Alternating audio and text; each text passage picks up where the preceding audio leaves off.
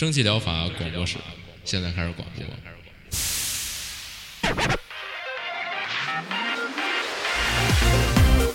百无一漏萃取最新精品游戏，一游即知，化解日常生活压力。聊尖儿的，聊缺的，就聊你们等着听的。蒸汽疗法让游戏成为您生活的良方。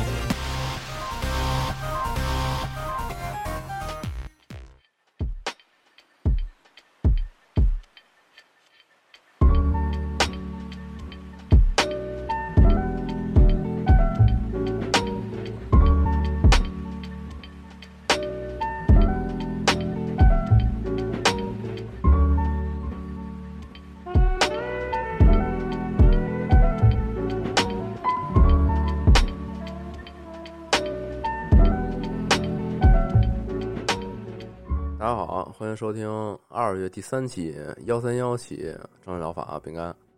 大家好，我是阿 King。嗯，嗯，哎，没接上啊，这周 我不知道这。周嗯，呃是我也没想好要说什么，这周这周还确实我没觉得还行，不是太多我觉得有点少。不是就是那就我的还行，就是不多啊，哦，少。嗨，嗯，行。嗯，反正我就俩。那嗯，行呗。但是你呃，这周我终于把那个《消光二》玩完了，待会儿可以稍微哦提一点点儿啊。就玩完之后感觉行吧那你先说呗说说一点点。就反正难得玩点游戏嘛，嗯，又是那种少而精的。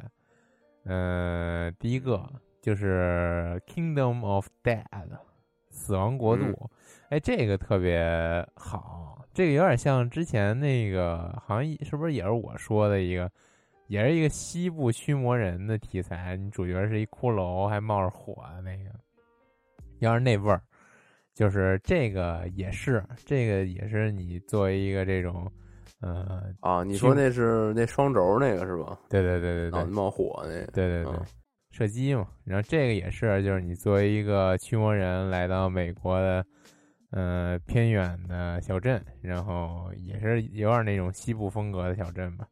啊，也也嗯不一不局限于西部，他好像看了一眼那地图，嗯，就是比较整体来说是走那种比较荒凉路线的，好像各种的要素场景也都有。嗯，他这个首先说一下画面吧，不是电影这风格，我操！你一下把这个主旨说出来了。它这个画面 就是我是吗？我以为说错了呢。它这个画面哦就是这种，呃，就特别这种黑纯黑白，然后有一些那种线条渲染的三 D，然后也不能说纯黑白吧，它还是带一些这种血腥的喷溅，然后就是红色呀，或者说一些呃小昏黄的灯光，就是颜色用的极嗯简，但是整体来说呢，基本就是黑白。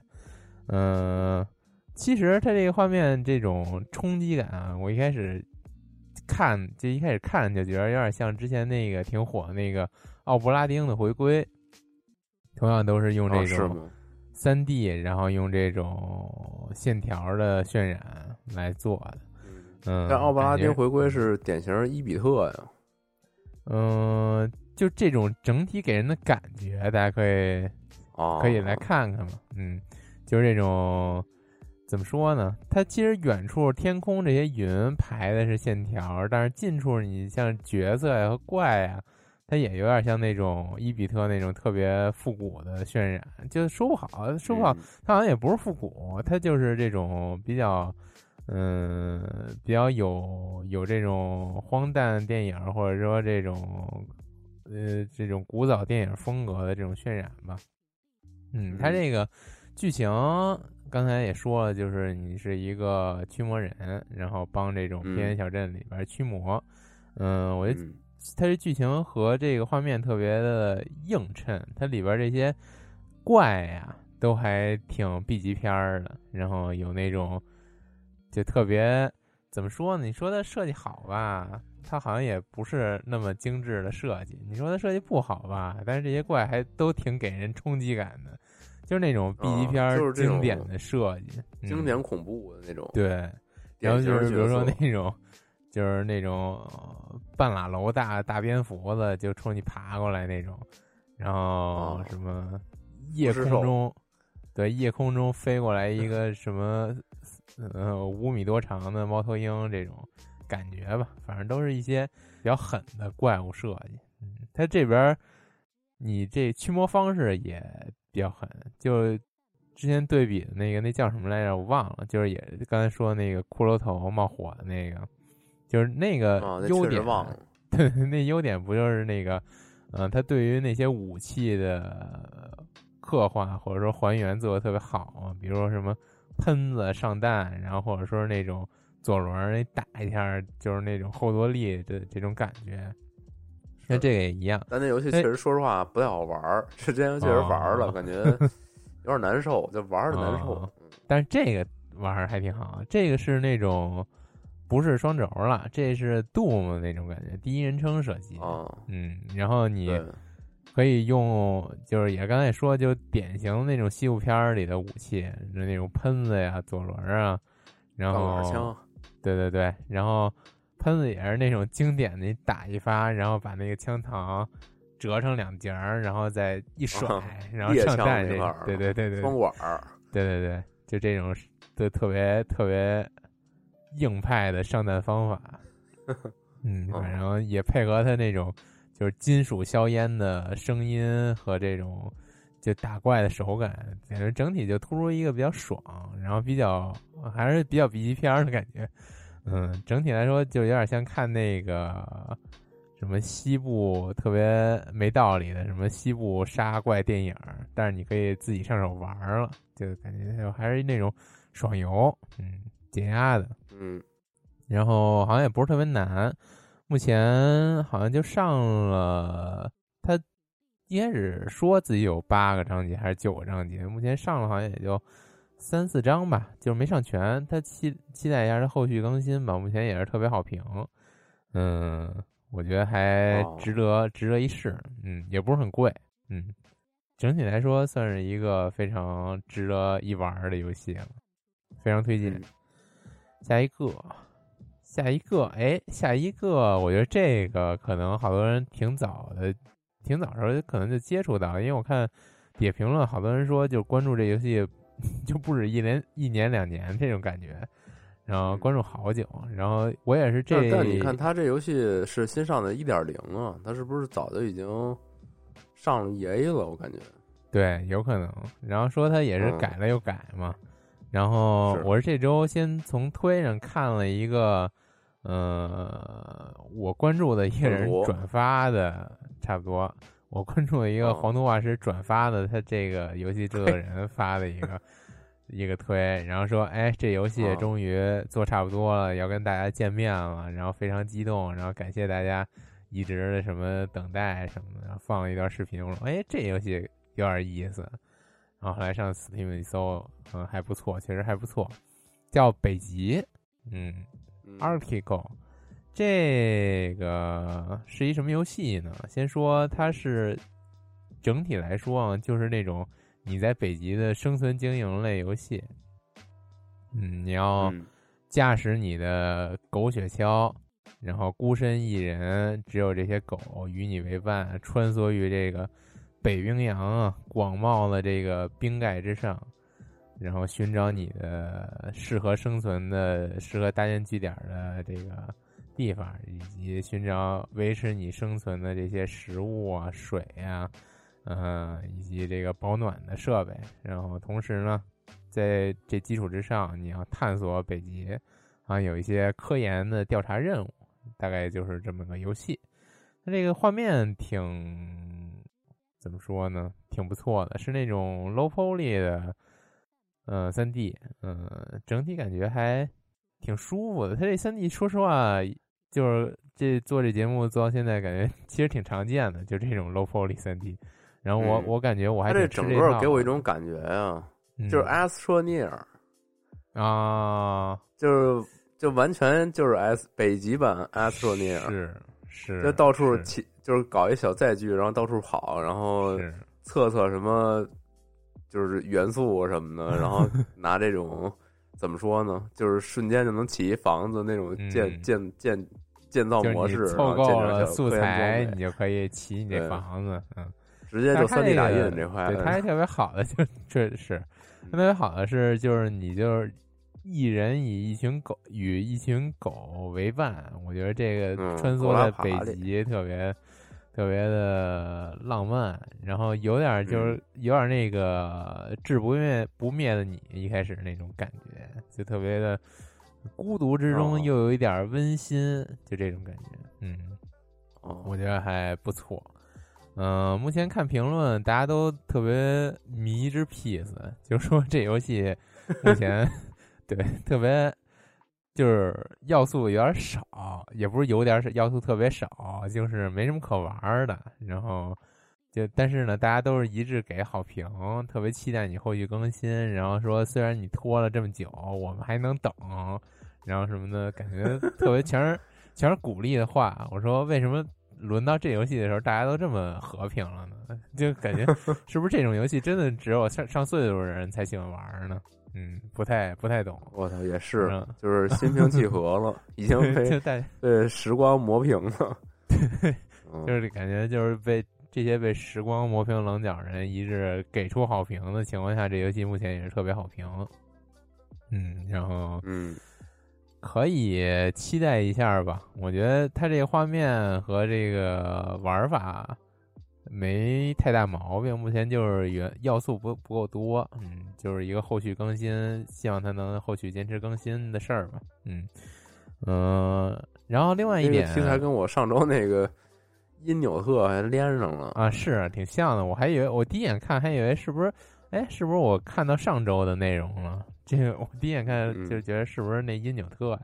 啊，大家哎不是，嗯，反正啊，就是刚才说说回来说那个评论里边还提到一点还挺不错，就是这游戏目前呃没有 bug，还不过不过之前结合他结合他刚才说游戏根本没什么要素。对对对，没有要素这一点来看，可能就是因为你没什么要素，你才实在是做不出什么 bug 来吧。反正推荐推荐来家没 bug 可以直接打开。对对对，行，就是推荐来关注一下吧。这游戏我还挺喜欢的，如果它后续更新的内容更丰富的话，我其实是想试一试。嗯，那下一个就换你了，巨少无比。嗯，哦，是你这确实挺哎。我看了一条评论，他写这个二零一八年三月发的，然后他是 E A 阶段暂不评评判了。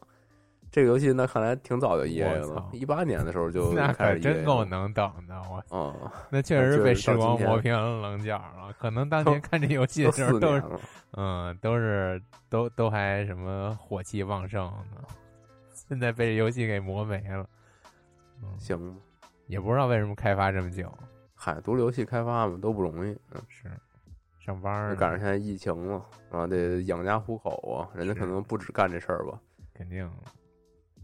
嗯，行，下一个是我这边开始，我这边这个第一个是一续作，叫《Not Tonight》二。我不知道大家对这个《Not Tonight》一还有没有印象？这个它这个一代啊，其实就是一个这个看门老大爷模拟器。我说这个，突然就感觉就有印象了，完全没有印象，就是。完全没印象。嗯，他就是你，就是扮演一个看门检票的一个员工，然后你会在这个游戏里，在不同的地方进行一个看门作业吧。比如说在酒店前，在这个夜店前面，还有或者是什么商店啊，或者各种奇奇怪怪的这个场所吧。你要去核实这个每个餐。入场的人的信息，然后看他是不是合规规定，然后他能不能进场什么之类的这种感觉。光头大哥，嗯，对。然后这个一代，当时我没太细细研究啊，我当时也没玩儿。它合着一代是一个还比较这个反乌托邦，有一定这种讽刺的这种这种元素的。对，一代它它那个背景讲的是，呃，英国脱欧。然后脱欧之后，就很多地方就管理严格什么的，然后就就会有很多这种就是相当于政治隐喻的一些幽默在里边儿。嗯，它是这么一个风画风的，我以为是偏轻松的，没想到还挺还挺严肃的。嗯，然后二代二代它这个故事，我看底下评论有人玩过的，就说它这个差不多应该是一代的一个延续，因为因为这个二代里边你会遇到很多一代里你碰见过的一些。NPC 啊之类的这种，就是有点情怀像，嗯。然后二代讲的故事就是从这个英国脱欧这个时代背景，就推演到这个漂亮国分裂了，就是然后你你作为这个一个这个漂亮国的一个市民，你好像是参与了什么事儿，反正是你犯事儿了，被人给逮起来了，然后但是你你你暂时又提供不了自己的这个身份证明什么的，好像好像就有点，然后你的朋友就开始从这个国家的另一端啊，就一路长途跋涉过来帮你。他这个游戏介绍里说是说，给你提 就是提供一份你身份证明，那我觉得这可能有点激翻了，还是或者说是就说的有点草率，就可能你没带身份证，你朋友不远千里给你送身份证，这有点扯。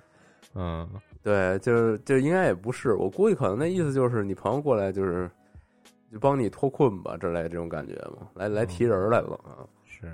你呢，就是负责玩这个他们长途跋涉这个这个旅途，嗯，然后虽然他 说是这个跨越整个国家长途跋涉，但实际上你干的事儿就是，你每旅行到一个地方吧，你就得在那个地方打一份这个当看门大爷的这么一个工，就是为什么？给你就是相当于给你合理解释了，就是你为什么在这么多不同场景里要要干这活儿嘛？嗯，就是。一路给我朋友解释我为什么这么慢，嗯，一一路旅行就一路打工补贴家用嘛，可能这种感觉啊。我觉得等我到那，我身份证明都过期了，嗯，那到时候饿死了都，嗯。然后他这个就是相当于有很多遭遇嘛，因为你整个旅行下来之后，可能不同的省、不同的这个桥段，你会遭遇不一样的事件嘛。这这一点就是相当于比初代就是。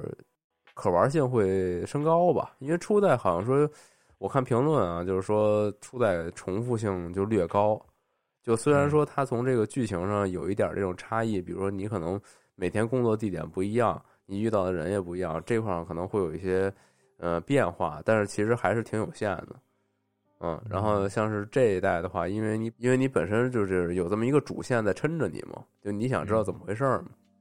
你可能这个代入感就会强一些，然后体验也会更好一点，嗯，然后本身玩法上没有太大变化吧，就还是就就类似那个 Paper Please，就是你你在作为不同的场景的这个安检的这个人员的时候，你的这个规则是不一样的嘛，就是违规的东西也都不一样，所以你就要不断的去核实，嗯嗯，然后这次画面的那个精细程度也比一代要强。就一代可能它整个画面从背景到 UI 到，呃，主人公这个角色，它都是那种比较简单的像素，就是那个像素点还比较比较粗糙的那种。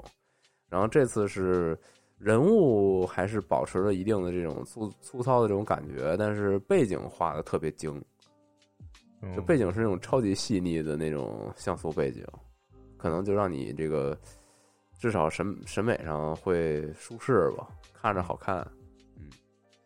对，然后反正这就是续作。如果玩过初代的话，知道它的整个调性，很建议玩玩续作。然后这个续作它它又是这么一个主题嘛，然后有有有有点这预言性质在啊，不知道之后 这它这会不会正成成真啊？行，然后下一个就还是一个像素的，叫 Infernax。它这个我不知道为什么直接翻译它就是叫地狱之魂，非翻译的还挺直接的。啊！你从哪看他翻译叫《地狱之魂》？我我就我就双击他，然后然后有道词典就直接给我啊，我 给我给我标记了，他叫《地狱之神》呃不，《地狱之魂》。地狱之神哦哦，我给他塞的谷歌翻译，他告诉我叫《地狱火》。哦，这词儿就是这这词儿这么狠呢？我靠啊！这还真有这么个词儿我不太清楚，反正就是地狱吧。嗯，然后这游戏是一个刚刚也说像素嘛。它是那种超级经典的那种类恶魔城，有，就是那人人物，就是它都已经超级经典到，就是你的人物跳起来都是那种，就是我怎么形容啊？就是它它不是现在那种恶魔城，它是那种超经典的那种，就是几你那个脑袋就是一个像素画，然后你跳起来以后，那人物都相当僵直那种，难度相当之高啊！为什么要刚刚这么强调它是仿的那个非常复古？非常古典的那一那一派啊，它就是本身这个游戏难度很高，再加上它很多的这个就是难点啊，其实来自于它的跳跃，它可能跳跃起来之后比较困难，然后导致它中途的一些什么小怪设计、关卡设计会导致你就特别痛苦，就是折磨人，就就虐待你啊。然后大部分评论说的也是，就是虽然虽然老死手残，但是还是停不下来，就是非常上头这种。嗯，当然，它这个游戏特别神秘的就是它里边有好多金手指，你可以输入一些这种修改金手指来实现一些作弊。然后有人说，就是如果你觉得太难了，实在打不通，你可以通过这些金手指来就是。简单通关，享受游戏啊！不是以前确实有这种设定，什么九九九命什么那种。对你像它，包括它这里也有致敬魂斗罗。你在这菜单一页输入这个上上下左左右右 B A B A，然后你就可以三十条命什么的 啊。它这个还特狠，就是如果你你玩那个就是就难度比较高的模式的话，你这人就是命数是有限的。你这通关这游戏命数是有限的，就还挺很挺哈扣的。那我挺游戏本身，嗯，之前不都是这设这种设定吗？呃，是啊，就是非常复古嘛。那你现在游戏谁还敢来这么一套啊？就是你游戏死光了，你游戏没了，从头玩是，嗯，来不了这个。收不吗？包括像是去年，哎，去年还是前年呀？不是有那个那叫什么来着？哦，那。魔界村啊，不是重置版吗？当时我还信誓旦旦说：“哎，我这个玩玩这种就是折磨人游戏，我操，可以。”然后就一 一关我都过不了，是 吗？就是太难了，就真太难了。嗯，玩你就抓耳挠腮的，不行了就。既然习惯了现在这些三 A 游戏套路的，再回去玩肯定，我觉得肯定没戏，受不了。对，因为毕竟那会儿其实游戏不是每个人都能通关的嘛。就其实能通关是特别大佬，就是是 受人敬仰那种，就太牛逼，技术真好。嗯，对，嗯，再再简单说一下他这个游戏故事吧。这游戏故事比较王道啊，就是主人公是一个骑士，然后他返回家乡，然后发现这个他的家已经被邪恶魔法所侵蚀，然后你就要开始这个一路冒险和这些魔物作战，然后揭开这个。诅咒的一个真相，嗯嗯，就大概这么一个故事吧。然后在他这个游戏设定里边，你主人公会有很多选择。你像很多你路途上遇到的一些事件呀，还有 NPC 啊什么的，你可能要做很多这种善恶抉择。然后他他在这个系统上依旧很复古，就是他有一个这种隐藏式的善恶值，然后最终结局还有以及一些这种隐藏的角色，你是否能遇到？它都要依赖于你这个善恶值是否到达它的这个这个需求的标准，那这个值是你看不见的啊，所以它真的很复古，就是经典游戏那种，就是这种判断依据都不给你呈现出来，你得自己摸索它到底为什么就是结局会不一样，或者说是中途遇到一些没见过的人什么的，对，这都还挺狠的。但是这一点其实也有一定争议，因为我看底下评论就是说，你这个游戏过程其实。确实很难，很折磨人。然后你又存在很多，比如多结局什么的，其实就有点痛苦了。就是虽然我很想知道我不同的选择下会有什么变化，但是你让我就为了这个去重新玩，就有点过于折磨人了。就对于当下咱们现在这么一个生活节奏来说，这游戏门槛挺高的。就你想认真玩，真的需要花时间、花花精力去练练习它里边操作吧，就比较比较困。痛苦是，就看他这。其实说实话，当年值当不值当？啊，对，就是就是值不值这事儿了。就你也别找罪受了。其实当年那个魔界村，我那会儿就感觉到，就是我要是好好练这游戏啊，其实是也能玩儿。但是我当时确实说实话，就是没那么多时间留给这么一游戏。嗯，就是我可能往那一往那一梗呢，开始练练一宿，然后过了那么一个检查点也能过，过也是能过，但是就是。太浪费时间了，有点儿。嗯，你给我大量的空闲时间，我想必是也能享受这个游戏，但是真的客观不允许了，就这种感觉。有时间玩玩老头玩好不好？那是啊，你有时间玩点这种，就是能给你带来更更强的反馈的游戏，不好吗？嗯，是。嗨，什么？为什么不让不让录节目？我咱说的都是这种这种游戏。嗯，哦，还也没吧，嗯嗯啊，你说别录节目，我想下周能不能不录了？下周下周 是。下周我只想玩老头环儿，我我啥也不想我这周已经开始被那个那个主题音乐洗脑了。我我这周已我现在我现今天是周五，嗯，我现在就需要谁给我一闷棍，然后我再醒来是下周五。这一周无法无法等待了，已经睡去七年。嗯，对，然后下一个吧，下一个这个又是就是我比较欣赏那种。就是设计感十足、非常有创新意味的这种游戏，叫 Super Dungeon Maker。有，嗯，我觉得它比较捏它那个马造吧。是马造不是 Super Mario Maker 吗？嗯，对，它这个游戏其实它就是一个马造，然后但是它是一个地牢冒险风格的一个这种马里奥制造的感觉。嗯，游戏本身也叫这个超级地牢制造嘛，Super Dungeon Maker。嗯。它游戏本身，它是一个那种，就和马道一样嘛，你自己去编辑关卡，然后由你自己去挑战，或者说你分享到网上，供其他你的朋友或者说是就是网友进行挑战，然后你本身自己也可以去挑战其他人上传的关卡，就是这么一个比较依赖社区互动性的这么一个游戏嘛。嗯，然后本身它的这个地牢设计其实就是经典的那种。二 D 时代的塞尔达，嗯，它这里也写介绍也写了说，超级地牢制作者是一个创造性的二 D 像素艺术地牢编辑器，灵感来源自世界上最好的二 D 冒险游戏，所以就是 对他就嗯，他虽然明说没明说，但基本就是古早塞尔达嘛，是。嗯。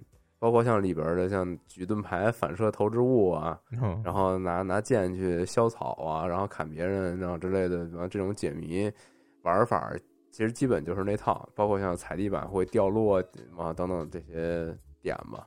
嗯，对。然后这个我觉得就是他取个巧吧，把这些像是关卡编辑什么的都留给了玩家，让大家去自发性的一起。娱乐互相，就是这种感，这种感觉。但是，但是这个真是我觉得还风险挺大的，因为毕竟你像马里奥制造，它那个受众人群在那儿呢，它是基于一个马里奥本身这个经典的玩法为前提，然后把这个东西开放给大家。它就相当于当年这个 FPS 游戏嘛，就半条命什么的，开放这种呃开源的代码，然后大家就粉丝就。尝试做一些新的内容，然后慢慢就发展了这个行业嘛，就甚至有这种感觉。但是，但这毕竟这个地牢 maker，它它没有一个基础，它这个主人公一个这种大鸡冠子，一个这种小黄鸡儿，它也不是什么怎么说呢，就是大家脍炙人口的人物什么怎么的，它这个吸引力我觉得有点难拿捏。你要说它的社区玩家互动不是很热烈的话。那就相当于他没什么关可玩嘛，就是这就这就会风险很大，我觉得，嗯，不知道官方会不会也会做一些这种，就是第一方出品关卡，估计也有吧，这个不太清楚。反正我觉得这种点子还是比较好的啊，嗯，大家肯定喜欢玩这种经典二 D，呃，地牢的人也很多，嗯，你像是最近不也前段时间不也重置了那个。那个塞尔达，那那叫啥？就是那个很经典的那个二 D 的那啊，天空之剑啊，那不是吧？那不是叫什么梦幻岛嘛？嗯哦，就是就很经典的那一版嘛。嗯，我们大家不也是很喜欢吗？嗯，行行，那再下一个。他这个其实听着挺有意思，但是你要真让我玩，我确实也不想玩。可能就是你那个问题，他这个。想法是还行，但是这个太 IP 就没有没有什么支持，我想试试它的点。想说，真是那种塞尔达出一个开源，我可能还想试试。对他，他就是他就没有基础，没有群众基础。是你要说这东西形象是一个特别喜闻乐见的一个，我觉得可能还 OK。但是他确实，也可能我不知道吧，不太清楚他这个主人公这一个小鸡仔儿，这这是不是是个什么特殊的形象？嗯，我肯德基上校在那儿在那儿当着。行吧，那下一个，嗯，下一个叫这个痛苦皇冠，嗯，啊，这个游戏主要是这个画风吸引了我吧，就是这个玩法其实很传统，因为之前其实这个画风也推荐过另一个游戏，但我有点忘了游戏叫什么了，就是一个我印象里好像是一个猜拳，就是靠一个这种猜拳玩法，嗯，对，然后进行一个推进，然后这个。这一次我我说这痛苦皇冠，它是一个，它其实是一三消，是，它就通过这个三消，呃，消你消不同的物块，嗯，啊，对，最爱最爱的最经典的游戏形式，你通过消这个不同的物块啊，然后你会去触发自己这个小队伍里的人，不同职责的人去进行攻击，我大概是这么理解啊，因为我也没实际玩，嗯，然后它这本身游戏呢是说。你有一个这个小队伍，然后你小队伍里的人呢，也是由你来自定义去编辑。当然，它是有一个这个英雄池啊。你随着你游戏进行，你会解锁更多的人物，然后你这些人物呢，在你单次的冒险里边，也能够通过消费一些呃你的那些就是货币吧，来提升每个人物的属性值，比如说武器啊、装备啊，或者说它本身自身的一些属性，对。然后游戏的故事讲的是说有这么一个传说，说有在这个地牢深处啊，有一个皇冠，就叫这个痛苦皇冠。你戴上它的人呢，就能消除你一切的这个困扰和苦恼。啊，既然是消除，嗯，对。那他他要是不消除，他他哪儿有吸引力让大家去？就是怎么说？就是去寻宝啊？他得他得是一宝吧？你说？戴上之后就特难受，紧箍咒。然后就找他干什么的？嗯，是痛苦皇冠还能消除你的这个烦恼，还挺怪的。可能戴上之后你就给你物理超度了，然后你就再也没有烦恼了。就是你肉体上太痛苦了，你就没空有烦恼。嗯，我行吧，反正就是这画风我还挺难说，这这怎叫什么呀？就这种。饱和度很高，还是说什么？就反正就是饱和度很低，很低，有点负片，就那种底片的感觉的。哦，饱和度高是它那个特鲜亮的才叫才是饱和度高是吧？魔兽啊我不经常说吗？又来了，又偏见，又来了。行，虽然我现在已经不玩了，但是还是很讨厌啊。是，说错。行吧，反正就是。感兴趣，大家来看看吧。我的很，我我以我之力是没法太形容这个画面风格了，就也是比较，我觉得就是那个早年 Game Boy Color 的那种 的那种画面它似乎似乎给你加了颜色，又似乎没有。对，就颜色很少，可能就努力的分辨它这个到底是不是 Color 还是 JB。是，可能嗯，可能就是那种颜色位数特别少，然后只能通过。光暗去去调节颜色深浅的那种那种感觉吧，是嗯，然后它本身是一个奇幻奇幻主题嘛，然后你的团队这边就是像什么法师啊、战士什么这种感觉，敌敌人都是一些是亡灵、野兽什么的，嗯，还是比较小巧的一个休闲小游戏吧，毕竟是三消嘛，大家永远爱三消，嗯，行，那就来到了。这周最后一个了，确实没多少。这最后一个，我我感觉应该是这周最重点的吧，是这个《全面战争战锤三》。哎，你玩你以前玩过全战吗？没，完全没有。我感觉你应该完全不是这种类型游戏的用户。是我策略游戏啊，我只听说过名字，我连这游戏怎么玩的，我可能都不知道。啊。那说实话，其实我之前也没玩过，没接触过。嗯，你说吧。对我之前其实也没玩过。然后这一代，因为大家都说很适合新手入门嘛。哦。然后我作为一个一直以来都就很向往这种类型，但是我我一直都觉得这东西太复杂了，我可能玩不明白，然后操作起来也太累了，所以所以就一直没有尝试。然后这次他呃新作，然后。也首发进入 XGP，所以就准备试一下，反正也白来了。嗯，昨天下了一天一百二十多个 G，太他妈吓人了！我操，嚯！对，然后而且关键是这个全战它有一个重点，就是你像二代的时候，它就是它发了很多 DLC，就加入，比如后续加入各种阵营，然后这些东西它也会就越越变越大吧。所以这一百二十 G 只是一个初回版啊，那三百多 G 可能也不至于。嗯，反正全面战争嘛，它这个系列已经是很有历史了。然后以前像是那种经典历史题材的。比如说像幕府啊，然后还有什么？我记得好像什么阿提拉呀，还是什么？反正就是，就是它有一个系列是早年的，都是那种特别严肃的历史题材的，然后给你还原的各种细节也非常真实。然后那段时间是真的很难，因为它很严肃嘛，它不是那种比较就是图一乐、图一爽的那种游戏类型。对，然后它后续发的这这些其实。比就是轻松多了，他我感觉他应该是比较想让大家门槛入门门槛低一些，然后大家都能玩的开心吧。像比如说，呃，前两年那个《全战三国》，那会儿刚出的时候，不是群里都是什么？我是本群的匡扶汉室的小助手，提醒您今日该匡扶汉室。有点印象，就是有有有那个《全战三国》，它毕竟那也是《三国演义》为这个蓝本嘛，它也它也不是特别严肃啊，它也是那种比较。戏剧化的那种内容，你像这个《全战战锤》中国战锤系列也到第三座了嘛？它这个就更奇幻了，它就进一步化简了像这种游戏中的一些复杂的部分。